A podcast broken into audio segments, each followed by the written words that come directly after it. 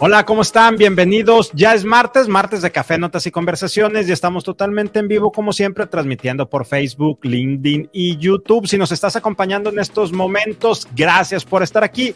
Si estás escuchando esta transmisión posteriormente on demand por cualquiera de nuestras otras plataformas, también gracias por estarnos escuchando. Vamos a platicar el día de hoy acerca de sesgos inconscientes, un tema que yo he estado abordando mucho y desde hace mucho tiempo. Y déjenme les platico cómo llegué yo a este tema hace algunos ayeres cuando empezó a hablarse de temas de diversidad e inclusión en las organizaciones. A lo mejor estoy, digo, se ha hablado todo el tiempo, pero ha tenido un auge muy relevante, interesante. Quizá los últimos 10 o 12 años, cuando se empezó a hablar y me empiezo a adentrar formalmente en el tema, había algo que a mí no me hacía clic. O sea, yo entendía bien el tema o que creía entender bien el tema de diversidad eh, e inclusión y, pero no me quedaba del todo claro por qué no se podía dar y yo partía del hecho, a ver, yo no me imagino, debe haber gente como todo en el mundo, pero no me imagino que la gente naturalmente seamos malas,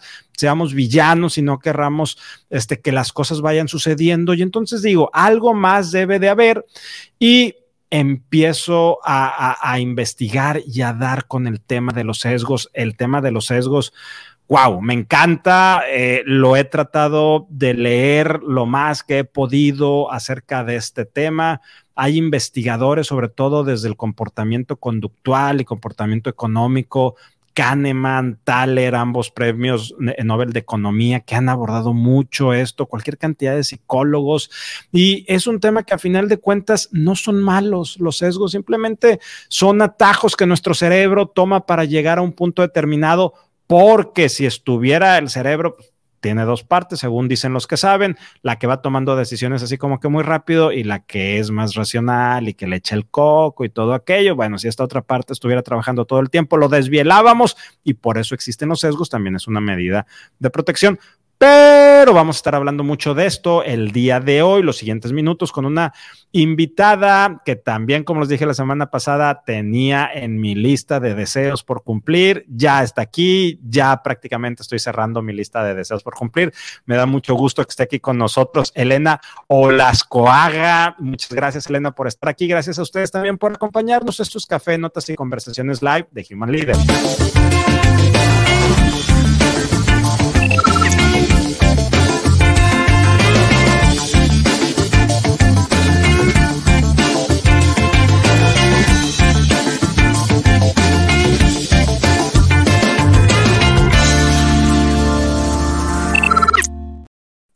Hola Elena, ¿cómo estás? Buenas tardes. Hola Rogelio, muy bien, bien contenta de estar aquí contigo en este espacio. Por fin se nos hizo. Ya sé, súper contentos y emocionados de estar platicando contigo. Y a ver, vámonos directo con este tema, pero antes de hablar de las nueve prácticas para autoauditarte sobre sesgos inconscientes, ya me eché yo un rollo, pero ahora sí tú dinos de de veras, ¿qué son los sesgos inconscientes? ¿Por qué es importante que los revisemos? ¿Por qué a ti te interesa analizar y estudiar estos temas, Elena? Bueno, primero me interesan porque en diversidad, inclusión y género, todos los temas de pertenencia a los espacios, eh, no nos vienen necesariamente de manera natural porque tenemos que trabajar qué, qué, como qué programa preestablecido tenemos y hacernos conscientes de ello para entonces atender aquellas eh, sesgos que ya tenemos. Por sesgos entendemos lo que decías, lo, lo definiste súper bien, son como estos atajos que hacemos, que nuestra mente hace, que nos ayuda a distinguir unas cosas de otras. Entonces, por ejemplo, una silla, para, si te digo dibujo una silla, la mayoría dibujamos una silla con cierta estructura, así muy rápido, y eso nos ayuda a saber que cuando vemos esa estructura, esa es una silla. ¿no? Y, podemos distinguir si me puedo no sentar en, en esa silla. Y el cerebro nos ayuda a hacer esos atajos. Sin embargo, en el camino también vamos haciendo otro tipo de asociaciones, hacemos asociaciones automáticas y muchas veces estas asociaciones son influenciadas por el consumo multimedia que tenemos, el consumo de entretenimiento. Entonces a lo mejor crecimos viendo cierto tipo de contenido en televisión, en el cine, que nos hizo hacer asociaciones. Entonces a lo mejor asociamos y fíjense en, en, el consumo previo, yo cuando me dicen, ay, ¿has visto esta película buenísima? Y siempre les digo, ¿de qué año es? Y si me dicen antes de 2010, les digo, híjole, no creo que la vaya a ver, porque me, me, resulta muy difícil ya ver contenidos previos, porque había unas cosas de racismo, de hableísmo, muy, muy feas, y ya no, la, ya, no, ya no tengo el nervio para sentarme y verlo para entretenerme. Y, y a veces en estos tipos de consumos empezamos a asociar cosas. Por ejemplo, las personas eh, malas tienen cierta, cierta apariencia, tienen cierto color de piel, las personas buenas tienen cierto color de piel, las personas que son, que tienen autoridad se ven de una forma. Eh, entonces vamos haciendo ese tipo de asociaciones y después pues las vamos cargando en nuestro día a día para tomar decisiones. Eh, los sesgos inconscientes, algo que es bien importante mencionar es que esto es como este programa preestablecido que tenemos y no es una acción deliberada. O sea, no, si tenemos un sesgo inconsciente, es inconsciente. Eh, y por tanto no tiene una agenda este, oculta de la cual yo sé o soy partícipe. Es una asociación que se hizo de manera inconsciente y no lo hago con la intención deliberada de dañar a un grupo o no lo hago con la intención deliberada de poner a un grupo por encima de otro grupo.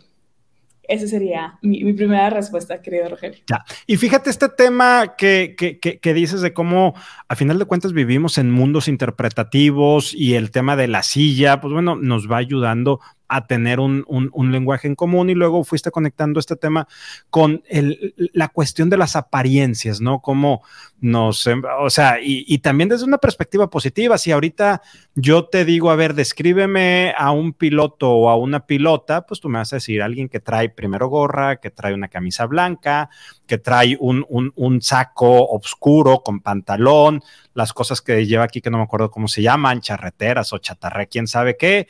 Entonces vas a decir, pues sí, este, eh, me ayuda a distinguirlo, pero el problema es cuando llevamos esa, eh, esa distinción o ese mundo interpretativo hacia la oscuridad del sesgo. Los sesgos tienen su luz y su oscuridad cuando, cuando no lo sabemos. Y hay un anuncio que a mí me gusta mucho es viejito el anuncio.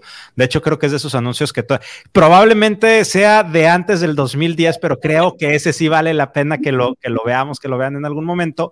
Y es de la cerveza Carlsberg eh, y, parejas que están llegando a un cine y entonces compran su boleto del cine y tienen que sentarse, pero la sala de cine está lleno de motociclistas con chalecos de cuero, brazos tatuados, barbas largas, ¿qué te puedo contar? Entonces, y, los únicos dos asientos libres que son los que vendieron están en medio, va llegando y la gente se sale de todas las edades, este, hombres, mujeres, jóvenes, todo, todo, todo, hasta que al final una pareja, pues así, pues, pues, bueno, ahora sí que está bien, van, entran, se sientan y ahí es donde explota la, algarabía, ¿verdad? Todos este, abren la, botella de cerveza y le comparten y ahí se dan cuenta de, de, cámara escondida. Entonces es, e, e, es, impresionante y eso, eso me llama la atención. Vamos metiéndonos un poco, Elena, platícanos de los sesgos cuando los llevamos a la sombra y lo utilizamos para discriminar negativamente.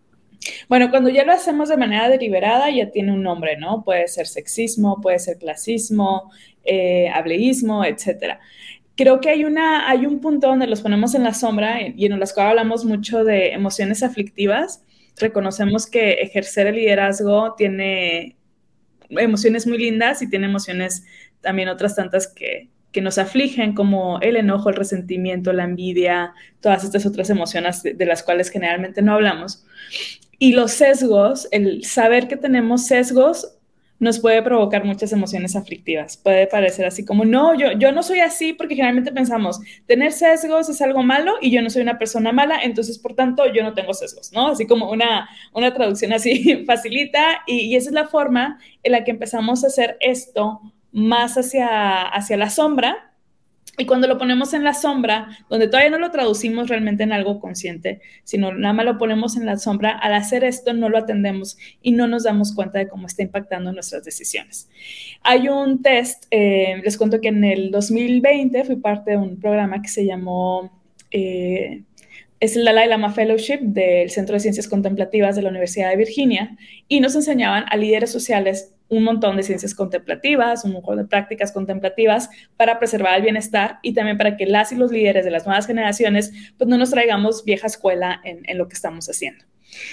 Y en algún punto nos piden hacer un test de sesgos inconscientes y yo me noté muy resistente a hacer el test, así como a esto me dedico, o sea, como ya estoy yo muy en cuenta de cuáles son los sesgos que tengo.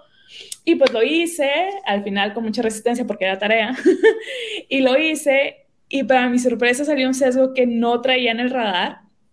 Y voy a ser súper honesta, al inicio me sentí muy apenada, me sentí como, qué vergüenza que, que tengo este sesgo, y todavía un poquito escéptica, así como, bueno, a lo mejor esta cosa está, lo calculo mal y me dijo que tengo un sesgo que no tengo.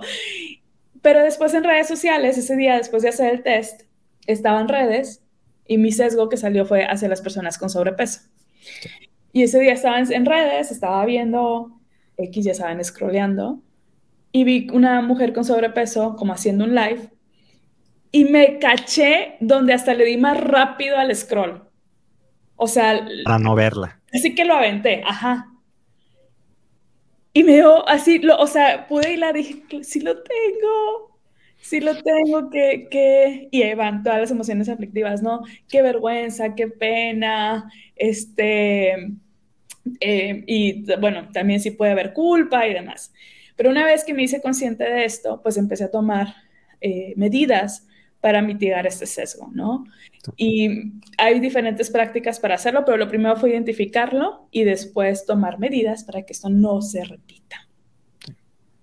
Oye, Elena, ¿qué tiene que ver el tema de los sesgos con la culturalidad o la multiculturalidad? O sea, ¿por qué cuando llegamos a estar expuestos a, diferentes ambientes, a diferentes culturas, a diferentes experiencias, nos vamos volviendo no sé si la palabra sea tolerante y creo que digo la palabra tolerante y como que la, la estoy rechazando, probablemente no sea, pero uh, nos vamos volviendo más conscientes de que hay gente que, que, piensa y actúa distinto a nosotros y las empezamos a legitimar porque nos damos cuenta que es un legítimo otro.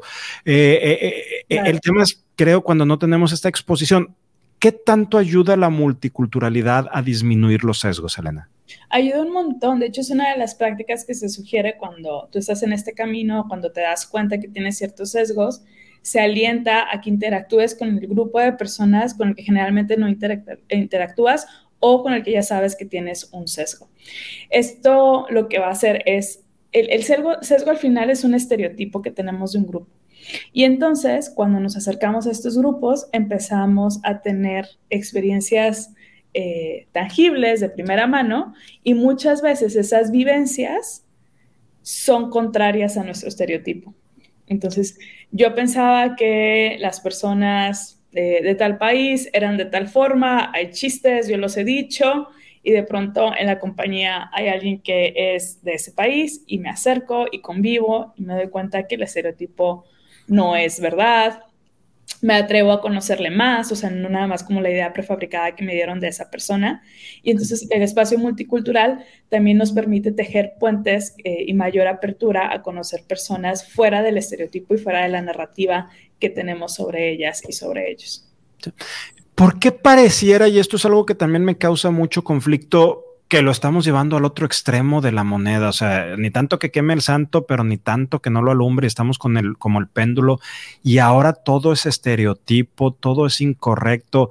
Me acuerdo también haber visto pues un ejercicio muy simple que alguien hizo y subió por ahí el, el video también en internet donde alguien estaba criticando picando a, extranjeros que estaban en una playa mexicano, mexicana comprando sombreros y comprando zarapes y comprando otro tipo, no sé, no sé si decirlo típico que identifica a un mexicano, que porque había un tema de apropiación cultural y que había un tema, un tema sobre todo de que estaban eh, haciendo estereotipos acerca de los mexicanos, etcétera, estaban criticando.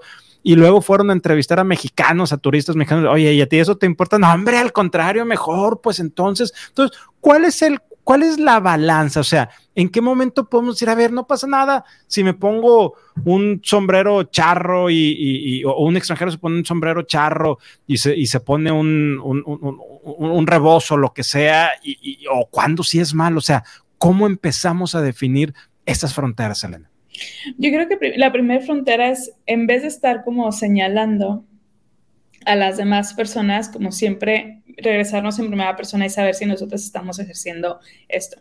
Cuando yo empecé esta capacitación con, con eh, la Universidad de Virginia, recuerdo que había una discusión nacional eh, sobre algún, fue un conductor de televisión que hizo un comentario, si no me equivoco, hacia Yalitza Aparicio, este, que fue un, no recuerdo, honestamente, pero recuerdo que había como mucha conversación al respecto, que si era discriminación, que si no era discriminación.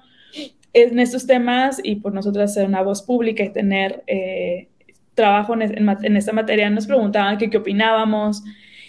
Y siempre, siempre somos muy prudentes como, vamos a hacer pausa porque primero ahorita muchas voces, es un tema muy candente y no vamos a sumar a un, a, algo que ni siquiera es un diálogo, ¿no? Nada más es como ataques y salieron así como los dedos de todo el mundo y señalando menganito, señalando menganito y así todo el mundo, todos los dedos señalando.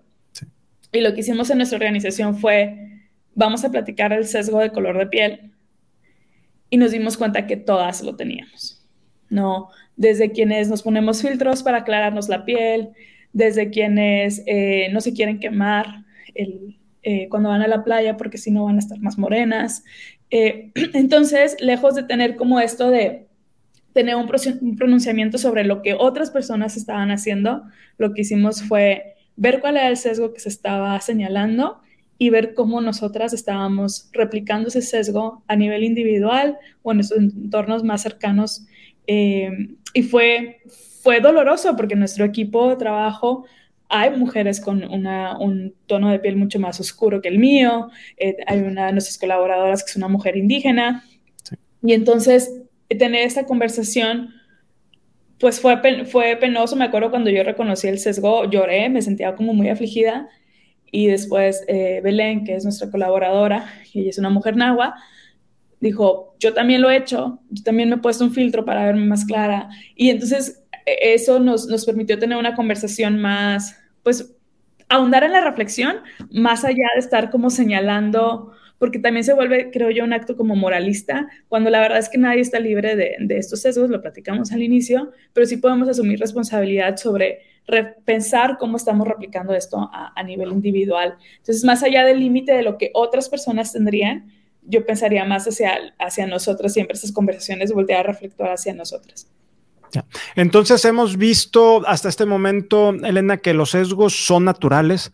Es un tema, o sea, es perfectamente humano si vemos la historia de la humanidad, desde que existe el Homo sapiens, los últimos 13 mil años, que empezamos primero desde las hordas, pero luego pasamos hacia las tribus, y las tribus lo que van haciendo es creando pequeñas comunidades, precisamente protegiéndose de los otros, fíjate la palabra de los otros, entonces se empieza a desconfiar de, de aquellos que no son igual a ti en tu color de piel, en tu forma de pensar, en la forma de actuar, etcétera, etcétera. Y es algo, pues que es, eh, no sé, fíjate, no sé si sea algo cultural o voy más allá, que sea algo natural, que sea un, tema intrínseco. Yo quiero pensar que es esto segundo, si los sesgos son parte del pensamiento y son los atajos que toma el cerebro y es, una, es un sistema de protección de los seres humanos, bueno, ahí están, existen, los tenemos y lo que tú nos estás invitando es vamos a convertirlos de ser sesgos inconscientes a ser sesgos conscientes y en cuál de ellos estamos discriminando. Un sesgo es, pues si yo te, si tú me dices una silla, lo primero que viene a mi mente, pues es la silla más fácil que yo puedo dibujar, que es la de madera de cuatro patas que venía en primaria, ¿verdad? Y a lo mejor tú te estabas refiriendo a algo más sofisticado, Herman Miller, así para reposar los pies, etcétera. Pero bueno, yo, la verdad, e, ese no es un sesgo negativo y así nos pudiéramos ir. Pero luego viene el tema de quién no voy a confiar por su apariencia. Ahorita veíamos el, el, anuncio este que refería hace unos momentos. No, no, no voy a interactuar porque, etcétera, etcétera. Y tú vienes y nos presentas o, has estado investigando nueve prácticas puntuales para auditar estos sesgos y sobre todo quiero pensar identificar aquellos que, que, que, que son negativos, ¿verdad? Que están en su sombra, Elena. Los sesgos inconscientes los puedes identificar en un, hay una prueba que hizo Harvard que está en línea, pueden poner Implicit Bias Association Harvard en Google y les va a aparecer o cualquier buscador y les va a aparecer eh, y hay diferentes categorías, puedes hacer para religión, puedes hacer color de piel, puedes hacer este, eh, corporalidad, eh, o nacionalidades, incluso género, asociación de ciencia y otros. Entonces tú eliges, el, yo le sugiero elegir los que son más relevantes a su contexto. En el caso mío, religión no lo veía como algo tan relevante y sin embargo encontré un sesgo cuando, cuando lo hice. Y una vez que los tienes identificados, es ahora sí ver cómo ese sesgo se está traduciendo en, en algo tangible en la red en donde te desenvuelves. Entonces a lo mejor yo me doy cuenta que si checo mis últimos mensajes de WhatsApp, pues todas son personas como yo, ¿no? Nadie eh, tiene otro color de piel, nadie tiene una discapacidad, nadie tiene neurodivergencias, nadie tiene es una corporalidad distinta a la mía. Eh, hay una forma de auditar tu LinkedIn, hay forma de descargar tus contactos y ver, por ejemplo, cuáles son los puestos con los que más interactúas. Y una vez que haces esta esta auditoría, pues te vas a dar cuenta hacia dónde está sesgada tu convivencia y generalmente vamos, lo que vas a encontrar es un sesgo de afinidad, es decir, que te relacionas con personas que son muy similares a ti. Y lo que genera este sesgo de afinidad es que también de pronto genera como una eh, cámara de confirmación, ¿no? Si son todas personas a mí y pensamos juntas de la misma forma, entonces confirmamos que este, nuestras creencias son, son las mismas que tenemos todo el mundo. Y luego quedamos como en el metasesgos. Eh, no somos conscientes de nuestros sesgos, no sabemos cómo influyen y con la bandera de que no tenemos sesgos, ah, cometemos actos de, que están regidos por nuestros sesgos inconscientes. Entonces, una vez que haces como una auditoría de tus redes sociales, de tu LinkedIn, vas a poder ver hacia dónde es, cómo se está manifestando su sesgo. En Estados Unidos se hizo un experimento social que la gente que mandaba correos que tenía un nombre de hombre blanco recibían una respuesta más rápida a su correo que si era una mujer con nombre latino o con cualquier otro tipo de, de no sé, un nombre que pareciera árabe. Esos otros grupos recibían una respuesta más tardía. Y para tenernos no solamente nosotras en el radar, también podemos tener prácticas con alguien que sea como nuestra accountability body, alguien, un compañero o compañera que nos acompañe en reuniones y sabes que me di cuenta que interrumpiste a, a Menganita o a Sutanito, como que veo que, no sé si les ha pasado, a mí eso me parece muy fuerte, de pronto hay como cierto grupo de personas o, o sí, un grupo hacia el que hay un sesgo generalizado y nadie las nota a esas personas, de que nadie se dio cuenta que estaban ahí. Entonces hay como una, una invisibilidad de ciertos grupos. A lo mejor hay ciertas personas a las que interrumpimos más o ah, con las que tenemos nada más cierto tipo de conversaciones, a lo mejor nada más hablamos de, de, no sé, de carne asada o de fútbol y no ampliamos la conversación hacia otros lugares. Y a lo mejor tenemos términos específicos para ciertos grupos y también eh, aquello sobre lo que decidimos pronunciarnos en redes sociales también nos da una idea hacia dónde tenemos los esos, qué cosas como los, los, vacíos y las presencias, ambas nos dicen información sobre nuestros sesgos. Hay herramientas digitales que podemos utilizar. Hay una que se llama Time to Talk, que, que identifica si, quiénes están siendo interrumpidas, quién, quién habló más, quién habló menos es una app. También hay como un, plugin, creo que es en Chrome, para RH, que a reclutadoras y reclutadores les permite minimizar el efecto que puede tener la raza y el género en las decisiones de contratación. El que tú simplemente como RH tengas, imagínense como el impacto que sería que tú como RH sepas que todas las personas que hacen reclutamiento conocen sus sesgos, ya yo sabría, o sea, eso ya es como, al menos sé que tengo un sesgo hacia esta persona y sé que a lo mejor ya de entrada estoy teniendo la entrevista, pero ya estoy así como no, no la voy a contratar porque que ya sabe que tiene que, que no me da clic, ¿no? Ese puede ser el sesgo mismo eh, hablando. En tu experiencia, cuando una persona se da cuenta de los sesgos, y ahorita estaba poniendo por aquí, creo que este también es una buena manera de entender cuántos sesgos hay, una cantidad, este código, eh, código de sesgos cognitivos que se hizo por ahí del 2016, digo, no, es muy clara aquí la imagen, pero lo pueden buscar también, esa información de acceso libre. En tu experiencia, Elena, cuando una persona se da cuenta o, le hacen ver, más que darse cuenta, le hacen ver o de alguna manera nota que hay ciertos sesgos, realmente quiere cambiar, o sea, la, la, gente dice, ah, caray, traigo un sesgo que sí necesito modificar, sí necesito desaprender y luego aprender, o que también lo escuchamos mucho, así soy yo, y hazle como puedas. Fíjate que hemos, recientemente tuvimos una experiencia muy dolorosa con, con un grupo que se sintió muy atacado al, al, conocer que tenían sesgos. Y de inicio primero decía como, no, no tenemos ninguno, ninguno. Y como, claro que sí. sí Todos tenemos. Sí, y entonces cuando empezamos a compartir los nuestros, una de nuestras colaboradoras tiene tatuaje y mostró sus tatuajes. Digo, yo cubro mis tatuajes porque la gente no me recibe de la misma forma. Hay una persona que estaba al lado de ella le dijo, yo tengo un sesgo hasta las personas con tatuajes y después empezaban a platicar y le dijo, pero pero pues es que son alcohólicas o así, y, nuestra colaboradora de que no, no soy alcohólica, no tengo. Entonces, esta, esta interacción le permitió como ver convivir con el grupo, ¿no? Con alguien de ese grupo para ampliar esa perspectiva. Otras personas eh, pues se negaban un montón a admitir que tenían sesgos, porque incluso a veces ni siquiera existe el reconocimiento del grupo. Por ejemplo, una de ellas me decía, por ejemplo, si yo creo que las personas homosexuales no existen porque no es normal, porque si, si las mandas a un bootcamp cambian, este, entonces tengo un sesgo. Entonces estás como ahí dentro, ¿no? De, de estás nadando en el sesgo y pues es muy difícil darte cuenta que, tienes un sesgo. Entonces, el proceso de conciencia puede ser muy aflictivo, porque puede, de pronto te das cuenta que chin, o sea, has hecho daño, que a lo mejor has hecho comentarios que no, que lastimaron a alguien, y se, como se asocia como algo negativo, porque sí, en algún momento llegamos a hacer daño con ese tipo de, eh, de comentarios hacia ciertos grupos, y no queremos hacernos responsables de ese daño porque se siente difícil, entonces es, es muy complicado reconocer que tenemos sesgos y cambiarlos. Entonces, mi experiencia ha sido desde quienes tienen mucha apertura hasta quienes tienen una resistencia profunda porque va a nivel de identidad eh, y de creencia hasta religiosa, por ejemplo, de fe.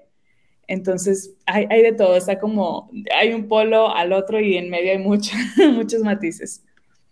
Y fíjate, a, ver, ahorita abordaste uno de los sesgos que me encanta, el tema de los tatuajes, el tema de los piercings, el tema, o sea, hoy en día gente que se dice eh, muy progresista y, muy abierto a pensamientos distintos, yo no quiero que me atienda una persona que tiene un tatuaje, ya sea el mesero, ya sea el médico, ya sea el maestro de, mis hijos. Eh, o sea, em, em, em, empezamos todavía creamos muchas historias alrededor, sigue siendo este crítico. ¿Cómo empezamos a trabajar con esto, Elena? ¿Cómo, cómo nos empezamos a hacer cargo de este tema? Este consejo me, me gusta mucho porque es inesperado. Coman a su tiempo y descansen. O sea, los sesgos entran cuando estamos operando en automático. Entonces, si estamos cansadas, si estamos cansados, entra el sesgo si estamos, eh, si tenemos hambre, si tenemos una necesidad fisiológica no satisfecha, entramos en automático. Es una forma que, se recomienda por parte de este fellowship que tomábamos en la Universidad de Virginia era ten tu descanso seguro, hazte cargo de tus necesidades para que no estés tomando decisiones en automático. De hecho, todo esto surgió porque se dieron cuenta que eh, había jueces en Estados Unidos que justo antes de la hora de la comida tenían eh, como veredictos mucho más tendenciosos. a ciertos grupos. Y después hacían la investigación de que después de comer tocaba mucho mejor y eran mucho más este, justos porque no, sus necesidades estaban atendidas.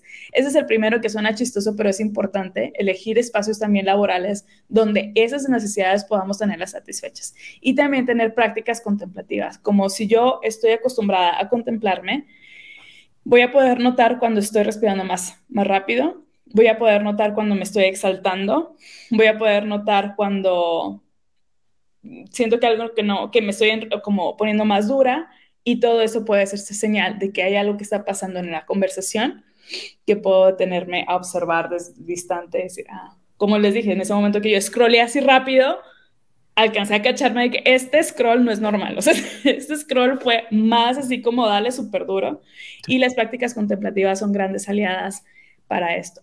Otra cosa que podemos hacer es generar otro tipo de narrativas y buscar contranarrativas y contraestereotipos. Si yo creo que eh, no hay peor enemigo de una mujer que otra mujer, tengo muchas contranarrativas, muchos ejemplos para contrarrestar ese, ese estereotipo eh, que hay entre mujeres y, cierto sesgo que puede tener, puedo tener hacia otras mujeres.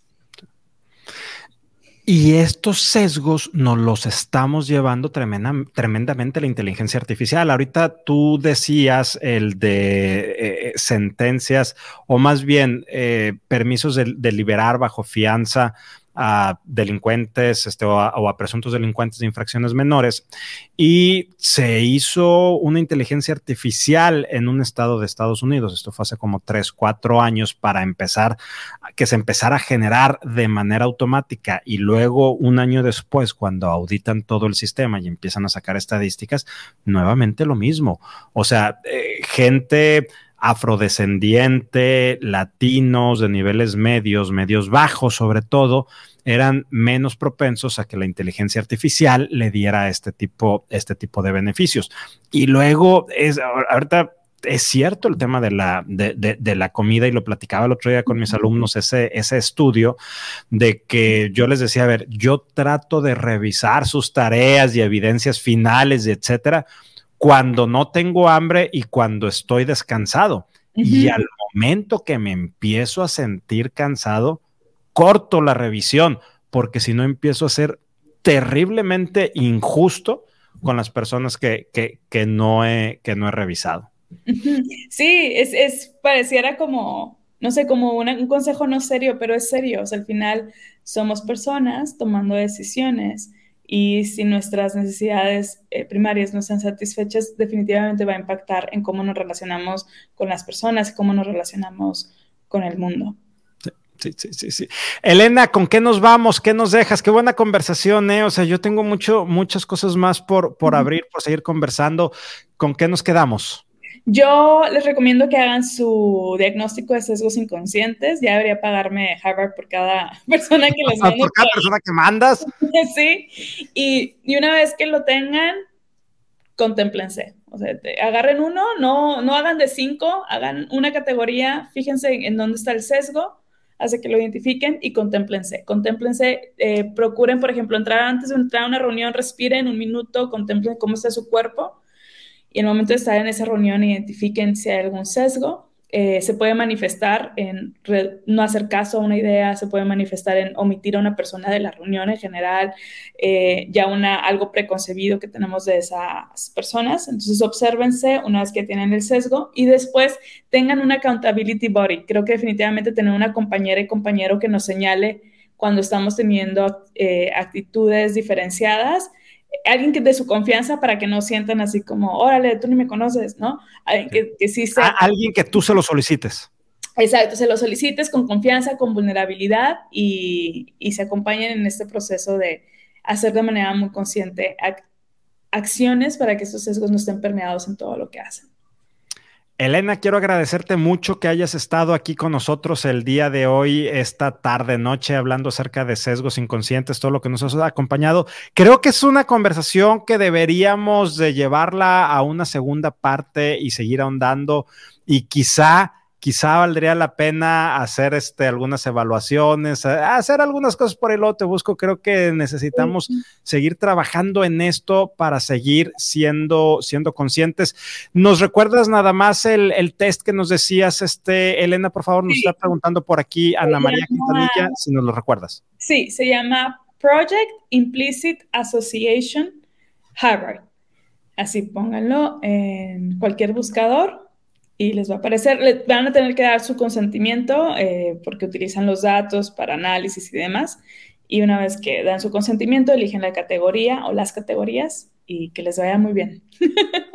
y que les vaya muy bien, en, identifiquen sus sesgos y empiecen, empecemos porque todos tenemos a trabajar en ellos. Elena, te mando un fuerte abrazo. Gracias a los que nos acompañaron aquí el, el día, el día de hoy, la tarde de hoy.